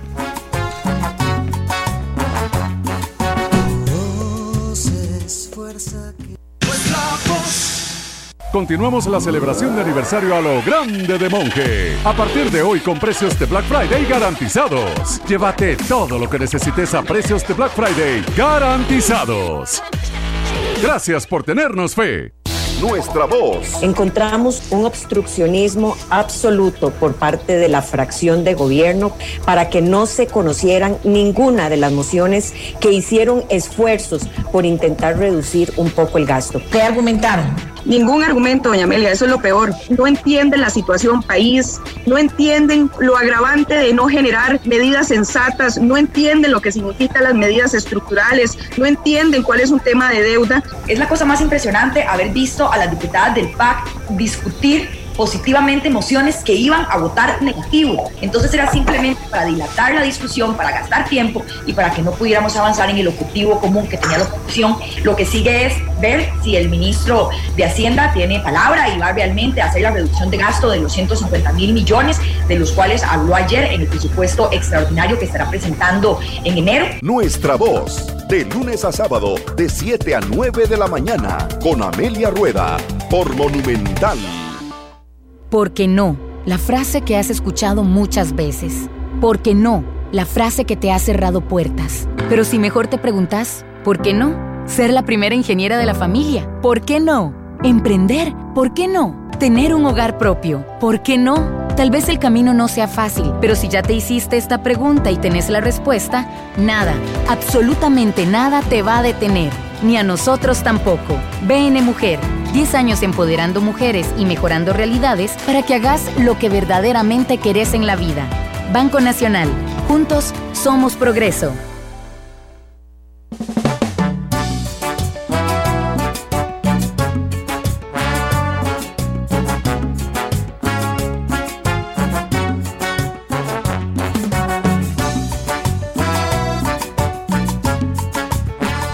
Mucha gente quiere em, seguir hablando de todo este tema que hablamos, de la convención colectiva, de que cuatro mesas regionales y una mesa en el estadio y ninguna mesa con los mejores eh, cerebros en la economía y las finanzas para que apunten una propuesta seria. Esa no existe, a esa no la quieren oír. Eh, y también, ¿por qué no? Eh, una mesa seria de, del sector público que pudiera también, seria, analizar, mire, esta circunstancia tenemos que hacerlo, ¿verdad? Tenemos que hacerlo. ¿Cómo se puede hacer de la mejor manera? Si cuando se quieren hacer las cosas se hacen, cuando no se quieren, no. Y eso es lo que estamos viendo. ¿Para qué patear la bola? ¿Por qué? ¿Con qué interés? Aquí nosotros que cada día tratamos de buscar y dar ideas, ¿verdad? Ese es nuestro trabajo también, aunque la gente diga, ay, doña María, eso no es periodismo, ¿cómo? ¿Cómo? periodismo es servirse público y adaptarse y tener la flexibilidad de poder estar a la altura de los tiempos y las necesidades de un país preguntando y, eh, profundizando sobre proyectos que podrían ayudar. Y yo a esta altura estoy totalmente clara de que hay que investigar sobre el oro tico para ver si qué aprovechamiento se le pueden dar, que eso no significa despedazar para nada, nunca estaré de acuerdo los recursos naturales, que pero que ahorita está ahí, eh, por ejemplo en Crucita se lo están robando, a vista y paciencia, eh, que hay una red de mafiosos y una corrupción espeluznante y que, y que no pasa nada, ¿verdad? Eso no me gusta. Entonces, ¿qué puede pasar? ¿Qué se puede hacer? Y cómo se podría hacer para que el señor Nitzen, fiscal, eh, fiscal del Colegio de Geólogos, y don Néstor Chamorro, vicepresidente, nos puedan alumbrar, a donde nos dicen que eh, es interesante notar que todo lo positivo y más que se reconoce a las zonas francas aplica también para un proyecto minero. Además de que varias de esas empresas importan oro para poder funcionar y sus tecnologías no existirían sin estos minerales que se deberían producir localmente. Y yo pregunto, ¿cómo? ¿Cómo? ¿Qué hay que hacer?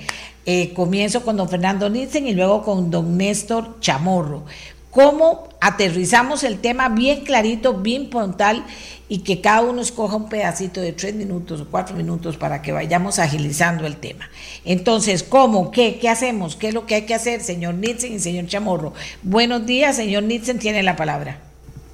Buenos días, Amelia y Radio Escuchas y televidentes. Un placer estar con ustedes. Eh, quisiera nada más agregar que en cuanto a las zonas francas, debemos preguntarnos también cuántas de esas son extranjeras. Entonces, si, si está bien que vengan expresas extranjeras a trabajar aquí en zonas francas, ¿por qué afuera de las zonas francas no? Eh, en cuanto a la respuesta de cómo hacerlo, yo creo que eh, con voluntad política esto se podría hacer de una manera muy, muy ágil el país podría estar produciendo oro, al menos en crucitas, en, cuestión de meses, de pocos meses. Eh, una de las cosas que podría hacer el Ejecutivo es declarar una emergencia regional o nacional basado en el saqueo del oro. Y, también ya para eh, permitir más trabajo a nivel nacional, se necesita tener, actualizar el código de minería y tener una ley eh, marco a nivel nacional, o sea, actualizar el código que permita que el costarricense tenga un desarrollo digno, no en lo que se ha venido promoviendo, que es subsistencia de las personas.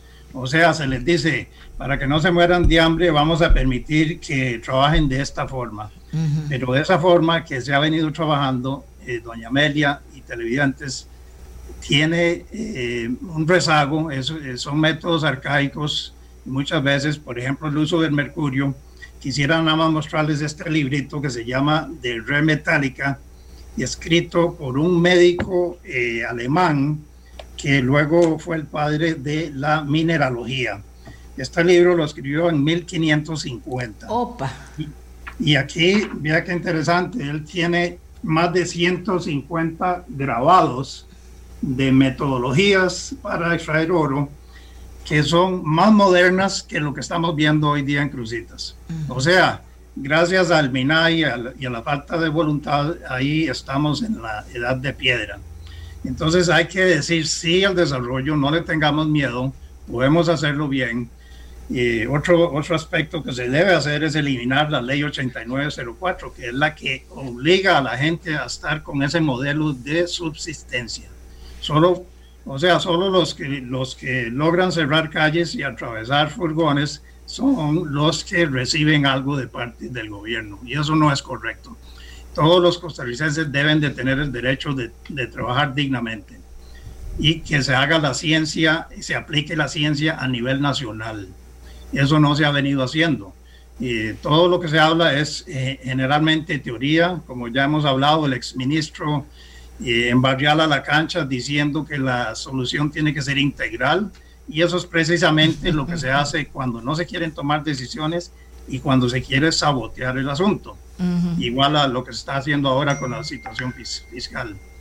Eh, se debe ahondar también en mecanismos eh, modernos por los cuales en ciertos yacimientos también se puede eh, utilizar el, el, material, eh, o sea, el valor del material sin extraerlo. Eso es una posibilidad. Ahí no se aprovecha al 100%, pero sí se puede, digamos, usar como un respaldo, como una garantía, como ha dicho don William Hayden y, y el señor Corrales también se puede hacer de esa forma, pero eso habría que investigarlo, pero no aplica para crucitas, porque ahí eh, si no se extrae el material se lo van a seguir robando y va a seguir eh, sirviendo de excusa para las exportaciones y el trasiego ilegal que ya hemos visto que es eh, falto de toda realidad para un país como este. Aquí me, me, hablaban dentro de los del ejercicio que hacíamos para conocer yo más del tema, subir el impuesto de regalía minera metálica al 5%. Don Néstor, ¿quiere referirse al tema? Eh, sí, eh, bueno, buenos días, doña Amelia, buenos, días, televidentes y, tele, y radioescuchas. Eh, tres cosas puntuales. La primera, que se debe cambiar el código de minería. La segunda, que la Dirección de Geología debe pasar a la MAIC. Y la tercera, que nos ocupemos de los pasivos ambientales. ¿Qué significa esto? Lo primero es que la ley como está con la 8904 le impide desarrollar la actividad minera eh, en el estado de minería a cielo abierto, que sería lo que debería ocurrir en Crucitas. El yacimiento tiene las condiciones para ser realizado y desarrollado de esa forma. ¿Qué ocurre con el asunto ambiental? Como están haciéndose las cosas o como se han hecho durante 10 años, no sirve. No puede haber 4.500 personas dispersadas, no solo en Crucita, no solo en Vivoyet, sino por toda la zona de Cutris, haciendo, haciendo hueco y haciendo hueco y desparramando mercurio. Lo que se debe hacer es tener un responsable, debe haber un responsable ambiental y eso significa manejar los pasivos ambientales.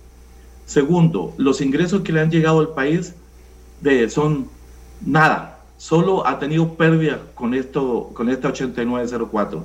Entonces, ahora que usted me hace la pregunta del 5%, con nosotros como colegio consideramos que es correcto, que eh, la regalía era un 2%, hay que entender que la actividad minera deja alrededor del 60% al país. Eso es lo que deja. Si nosotros le subimos al 5%, una regalía directa. ¿Qué significa una regalía directa?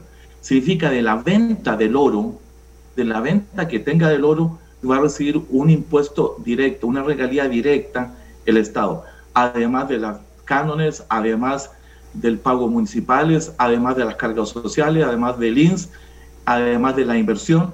Entonces, estoy de acuerdo con que el 5% pudiera ser, aumentarse para efecto que el Estado, y en este caso la municipalidad y la asociación de desarrollo del cantón tuvieran un mejor beneficio. También hay ideas por ahí que dicen, ¿por qué no hacemos lo siguiente? 2% que llegue a las municipalidades y a la asociación de desarrollo y un 3% que se pague en oro. ¿Para qué? Para que vaya al Banco Central. El Banco Central tendría un respaldo financiero que en este momento no hubiera ayudado muchísimo con relación a los fondos monetarios internacionales. Bien, vamos a ver, ahondar en el mecanismo que permita utilizar el oro definido en el subsuelo como respaldo o instrumento de financiamiento de la deuda y presupuesto nacional. Don Fernando. Eh, sí, eso, eso se ha aplicado, digamos, eh, en estos días estuve leyendo de una empresa que ya logró financiar un proyecto con más de 100 millones de dólares basado en la eh, tecnología patentada, o sea, el valor de una idea. Y basado en eso ellos pudieron financiar su proyecto. Igual se puede hacer con un recurso que está aún sin sacar, aún sin, sin aprovechar pero probablemente eso lo puede hacer el gobierno de Costa Rica, porque ninguna empresa va a decir voy a invertir estos millones de dólares eh, sin eh, tener la expectativa real de poder sacarlo y sacar una ganancia mayor. Pero sí es un mecanismo que el país podría hacer. eso, eso se ha hecho en otros lados. Ok, antes de hablar de los ajustes que hay que hacer y de quiénes, etcétera, don Fernando, hablemos del mercurio porque hay mucha gente preocupada por ese tema, pues yo también. Eh, dice, genera un envenenamiento de la sangre, envenenamiento, enfermedades seriosísimas en los mineros. Dice, por eso dejó de utilizarse, dice una persona, no, no se ha dejado de utilizar. ¿Qué pasa con el, mine, eh, con, con, el mercurio aquí? ¿Qué, y, y, cómo se está usando en este momento? El mercurio es lo que permite, ¿verdad?, andarlo en, la bolsa, en un recipiente, digamos, eh, una, una botellita plástica. Entonces los oreros ilegales, que por cierto vienen desde, desde Honduras, atravesando todo Nicaragua, y ahí se le van agregando más y más nicaragüenses, ellos traen su mercurio y eso se, se mezcla con el material pulverizado, ya fino como arena y eh, por afinidad por el peso, por la densidad del mercurio, que es muy similar a la del oro, es que se hace una amalgama, como decir una melcocha, y eso después se separa. Pero a ellos no les importa mucho el ambiente, eh, entonces lo pierden y luego eh, lo evaporan para recuperar solo el oro, para purificar. Y cuando hacen eso, se ha demostrado que aún lejos de Crucitas y lejos de las zonas donde se está sacando el oro, la gente está siendo envenenada porque ahí es donde llevan el, mercurio con la amalgama para purificarlo. Y eso, el mercurio se, mantiene, se queda en el ambiente, se va concentrando más bien. Entonces hay otras sustancias que hoy en día se pueden usar de una manera segura que no requieren mercurio.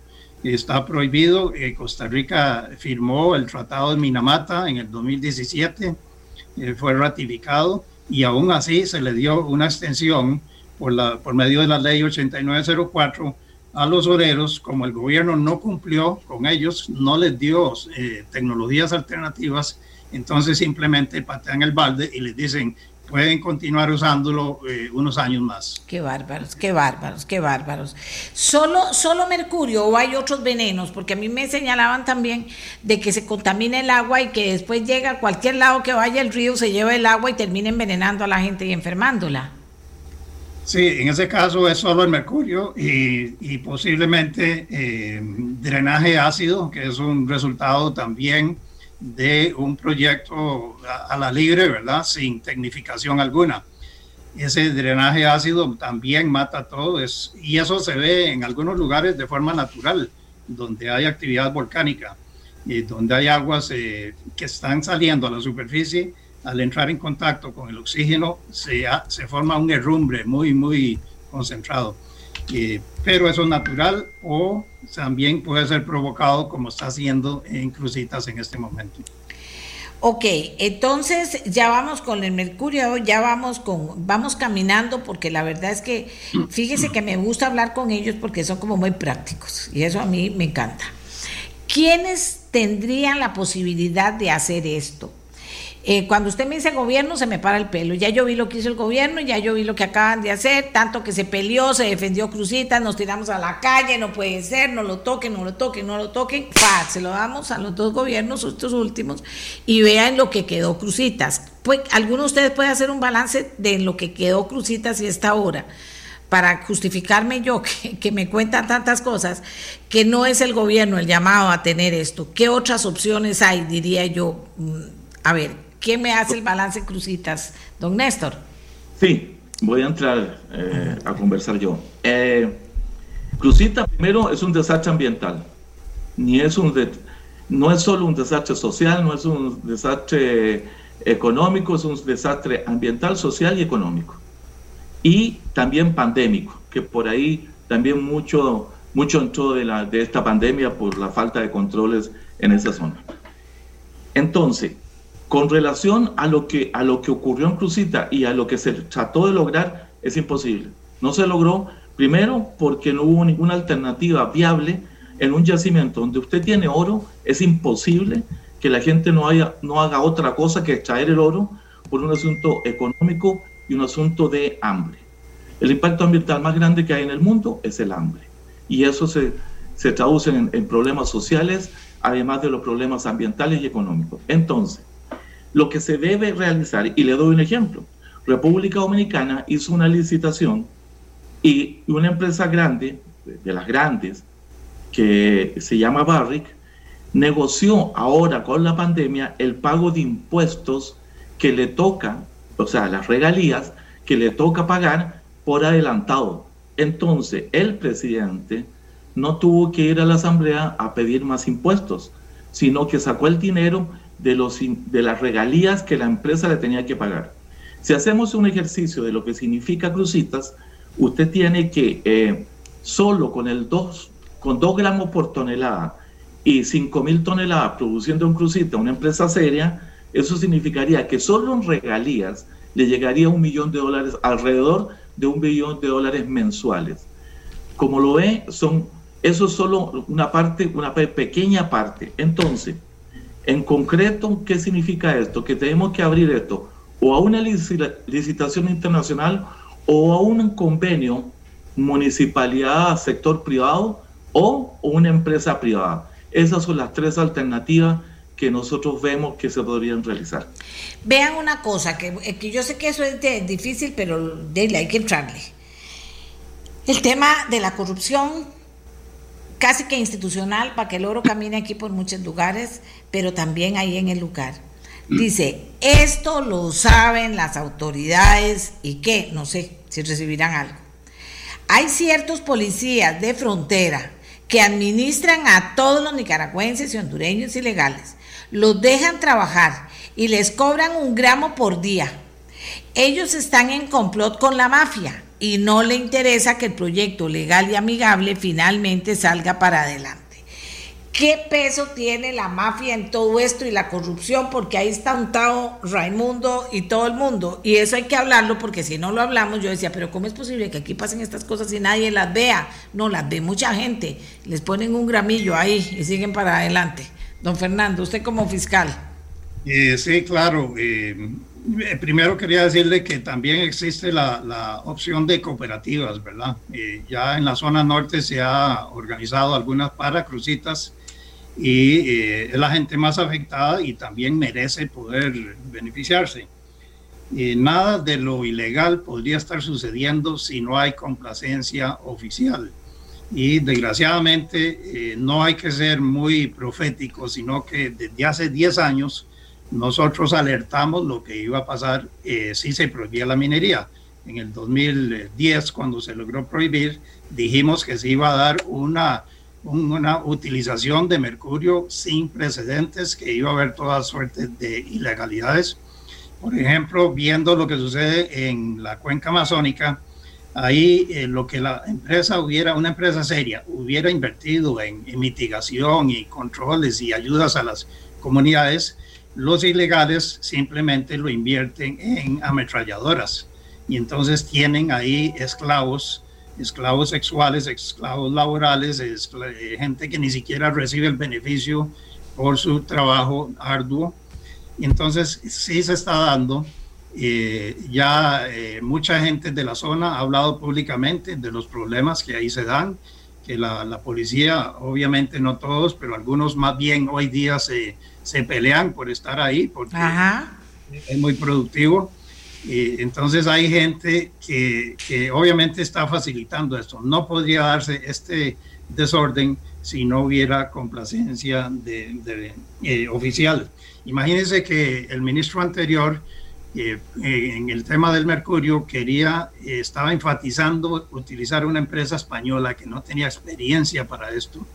Simplemente él insistía en eso y los geólogos de geología y minas dijeron en un informe que eso no era correcto, que esa empresa no tenía experiencia, que no sabían del tema, pero él seguía insistiendo en ese tema. Entonces eh, hay muchísimas formas de eh, sacar provecho cuando el río está revuelto y hay gente que así lo quiere, ¿verdad? Más bien yo pienso que no solo la situación del oro, sino que la situación fiscal de Costa Rica es más fácil hacerlo correcto que sentarse a diseñar un boicot y un sabotaje de lo que se pudo haber hecho bien. Yo creo que eso es lo que está sucediendo. ¿Y por qué el Banco Central no está comprando el oro? Eh, Néstor. Eh, es una buena pregunta, doña Amelia. No lo sabemos. El Banco Central debería estar eh, preocupado porque vea lo, que yo le conversaba antes.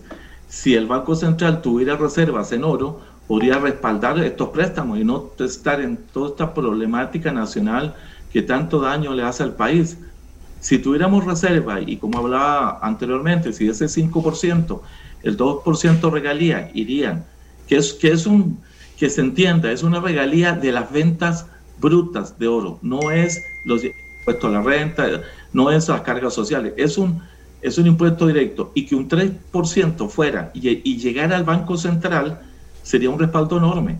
Ahora, el Banco Central debiera hacerlo, debiera dársele importancia, como debería darse la importancia a la Dirección de Geología, cuando el año 2015 habló que había un, una exportación de oro irreal en el país. Entonces, nosotros como, como colegio no entendemos que, que hayan aumentado 44 veces aproximadamente las exportaciones de oro cuando teníamos una ley 8904 que prohibía la explotación a cielo abierto. Entonces, son las cosas por cual nosotros también opinamos que la Dirección de Geología debe ir al MEC. ¿Por qué? Porque ahí se controlaría, ahí se vería que hay cosas que no están correctas, que se están... Ok, para que se pase al MEC es una ley, supongo. ¿Qué, ¿Qué se necesita para eliminar el uso de la tecnología como el mercurio y esas cochinadas? ¿Cómo se hace? Son puras leyes lo que nos hacen falta. Sí, eh, doña Amelia, bueno, aplicar la ley como debiera ser y introducir una nueva ley que ordene este asunto, porque en este momento aparecen transitorios que, que se tiran en la Asamblea Legislativa, los diputados por efecto de una situación eh, que no entrar en conflicto con gente que, que se le haya ir a las calles, entonces todo es como patear la bola, no se quiere hacer una ley toda, inclusiva, donde esté todo el país y ordenemos esta situación. Sí, la, ley 8904 es la que prohíbe específicamente la minería metálica a cielo abierto. Esa fue una ley eh, sin, sin, nada técnico, sino politizada, ¿verdad? Eh, y eh, a raíz de eso es que no se pueden utilizar las, las mejores alternativas porque la gente siempre va a buscar lo más barato.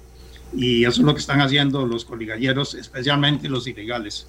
Imagínese, doña Amelia, que en el 2015 eh, personeros de Dirección de Geología y Minas advirtieron lo que usted presentó hace unos meses en el gráfico aquel de las exportaciones del oro. Ellos advirtieron que eso no tenía sentido, que no, que no estaba bien y que había que investigarlo. Y se le pasó al ministro de ese momento, que era don Edgar eh, Gutiérrez, y él dijo que lo iba a elevar a la presidencia y hasta ahí llegó. Y eh, poco tiempo después se eliminó el, requisito de que las exportaciones de oro tuvieran que llevar un sello de geología y minas. Y fue cuando se dispararon los montos de exportaciones de oro ilegal.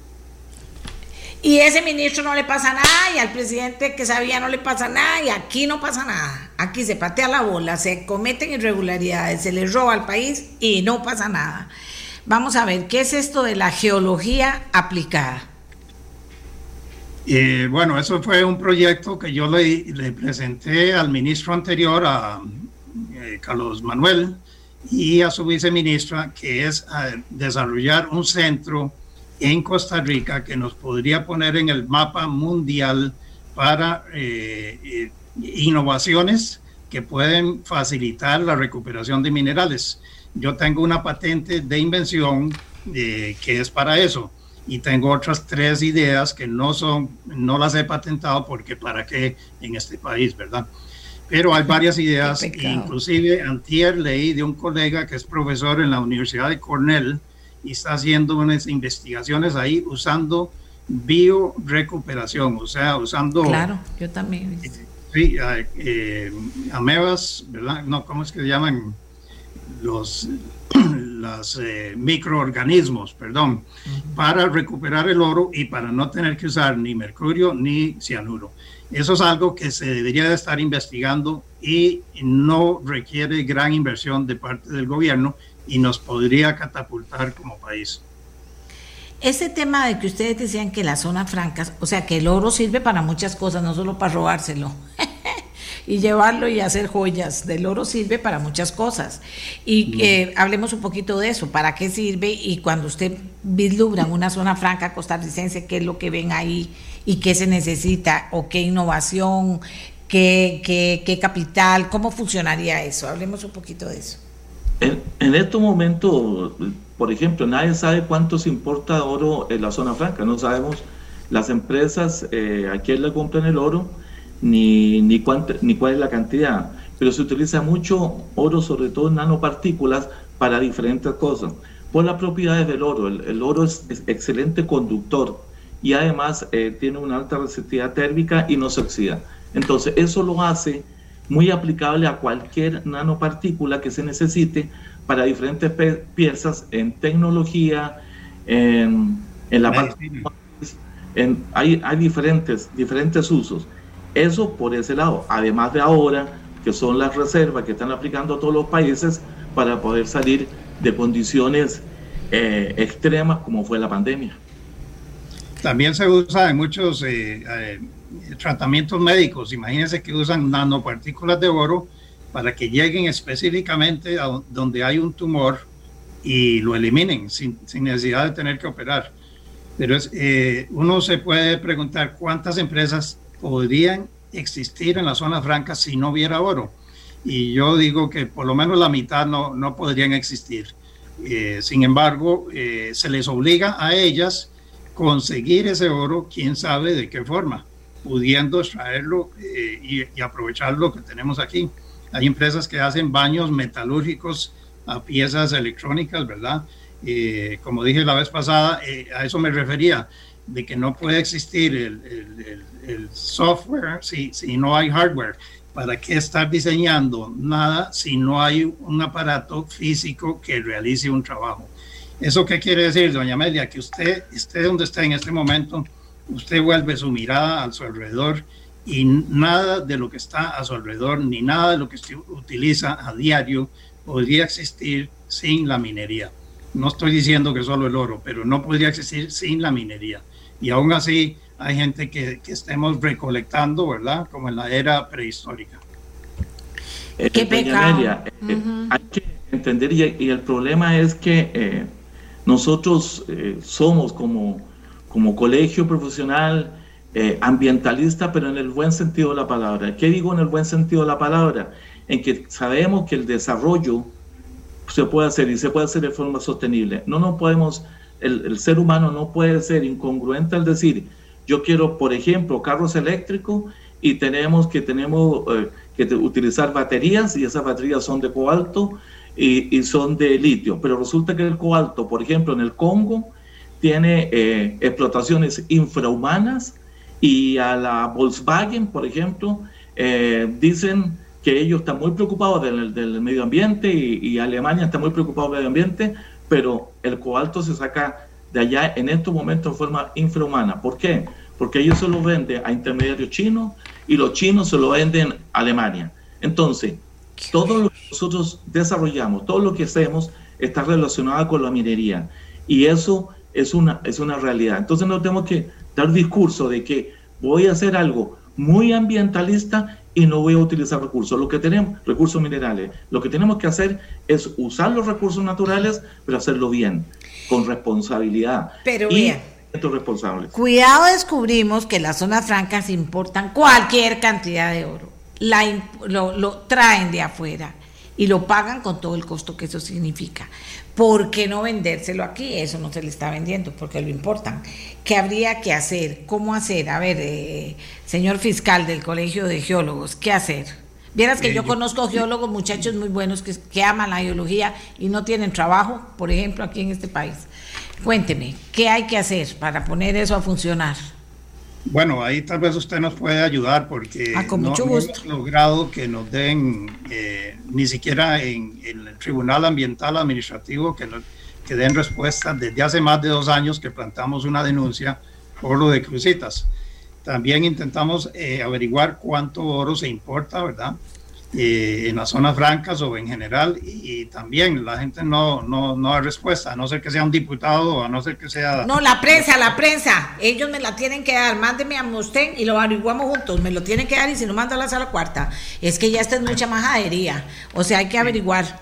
Sí, sí. Sí, es que imagínense que esas empresas serias que todo el mundo utiliza y todo el mundo respeta, pueden estar utilizando oro de sangre de, de Sudamérica y de otros lados y eso no debe ser, si son realmente serios. Y, ah, otra cosa más, para lo que es la tecnología verdes, para lo que es lograr carbono neutral y todo eso, nada de eso es posible si no existe el oro y otros, otros minerales. Pero la gente, eh, los manipuladores, ¿verdad?, que engañan a la gente, hacen eh, pensar que con solo sembrar cierta planta ya no necesitamos metales y eso es totalmente imposible. No, y el doble discurso, el doble discurso, o sea, estamos dejando que contaminen con mercurio, que se roben el oro, que, o sea, todo lo estamos dejando a vista y paciencia, que corrompan a nuestra gente, que gana un sueldillo y le digan, aquí te doy un gramo y si me dejas pasar. Estamos, estamos haciendo una cosa que es, que no es, como, como te dijera, que no tiene explicación para gente que, para costarricenses honestos y decentes que son los que trabajan aquí y por la necesidad que tiene el país también. Esa es otra pregunta que, yo me hacía, doña Amelia. ¿Cuántas eh, empresas que están en zona franca pueden decir que ayudan a eh, proteger la soberanía nacional y evitar que entre grupos paramilitares, por ejemplo, o que haya una destrucción tal como la que estamos viendo? Muy pocas. En cambio, un proyecto minero en las zonas rurales, precisamente donde más se necesita eh, fuentes de trabajo, lo satanizan eh, eso, ese es el doble discurso. ¿Y hay gente interesada en invertir o tendrían, digamos, los profesionales eh, que, buscar gente que los financie y que fueran socios? Así sería la, figura. Lo que, lo que usted nos podría ayudar es que no se sigan poniendo parches. La Asamblea Legislativa en este momento tiene el guante. Nosotros ya le hemos asesorado a varios diputados con relación a los proyectos de ley. No se pueden seguir haciendo parches para solucionar solo un asunto de Avangares y dejar después todo lo demás quieto y patear la bola. Necesitamos sacar una ley integral donde se puedan realizar ese tipo de apertura para que lleguen, ya sea por licitación, ya sea por cooperativa, ya sea, pero hacer una ley integral. Eso es lo que el colegio está luchando y tratando que se le escuche. No, yo le decía, Vea cómo los tengo, casa cada 15 días los tengo aquí porque es todo un tema, pero un tema que puede, bien utilizado, ayudarle a este país. Y ayudar también. a una profesión. Ya le dije, yo conozco muchachos que aman la geología y muchachas y que conseguir trabajo les cuesta muchísimo porque, porque les gusta eso, pero ahí no hay, no hay mercado y resulta que potencialmente hay un excelente mercado laboral para que se pudiera hacer eso hemos estado durante décadas exportando a nuestros hijos y a nuestros nietos en lugar de exportar el oro, ¿verdad? Y qué es lo que deberíamos de estar haciendo. eso, no es correcto. Imagínense que en este momento de crisis, eh, de crisis financiera, eh, ¿cuál ministerio del gobierno tiene la capacidad de eh, aportar recursos financieros de una manera rápida? Yo creo que muy pocos, ¿verdad? Los economistas pueden hacer sus cosas, pero aparte del el MINAE, no hay muchos que tengan recursos. O sea, ellos los, los, administran, pero no están dando el paso al frente para decir, utilicemos lo que tenemos. Y esa es una forma de que se podría empezar y, y hacer que el Banco Central empiece a comprar el oro también. Y el banco, sí, no, ya estoy en eso. ya estamos en eso nosotros. Me parece que, Costa Rica necesita explicaciones. Ahí tenemos algo y no entendemos por qué no. ¿Por qué hemos permitido, inclusive, por qué hemos permitido que no se puedan tomar decisiones satanizando al extremo esto? Y yo que soy ambientalista, satanizándolo y con una farsa, porque lo satanizo, pero dejo que rompan eso que, le, que, que, ¿cómo se llama esto? Que le pusieron, que lo dinamiten, que lo dejen abierto para que se lo roben, que contaminen todo, o sea, dejo todo eso. Aparte, que pasen el oro de aquí a un lado, que se lo estaban robando, que se hicieron negocios millonarios, que no cobramos impuestos.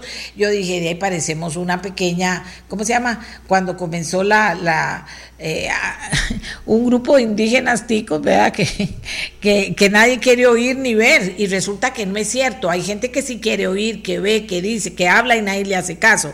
Y hay mafias que dicen, qué rico, esos ticos los compramos fácil, porque vea, todavía estamos pudiendo robarnos el oro, felices y contentos, y ahí están en una hablada, porque los ticos hablan y hablan y hablan, y no aterrizan nada, ¿sí o no, señores?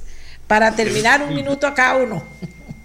Definitivamente. No es, justo, no es justo que la gente esté pasando hambre. No es justo que en un país tan lindo, tan eh, con tanto prestigio, se, se, esté viendo solo eh, aspectos muy peculiares que no tienen que ver con la, el ideal de país. No es justo que por tener una ideología radical que no se entiende, que no se entiende, que no sea para llevar el bien al, al país y a los ciudadanos, se den ideas sesgadas con relación a la actividad minera.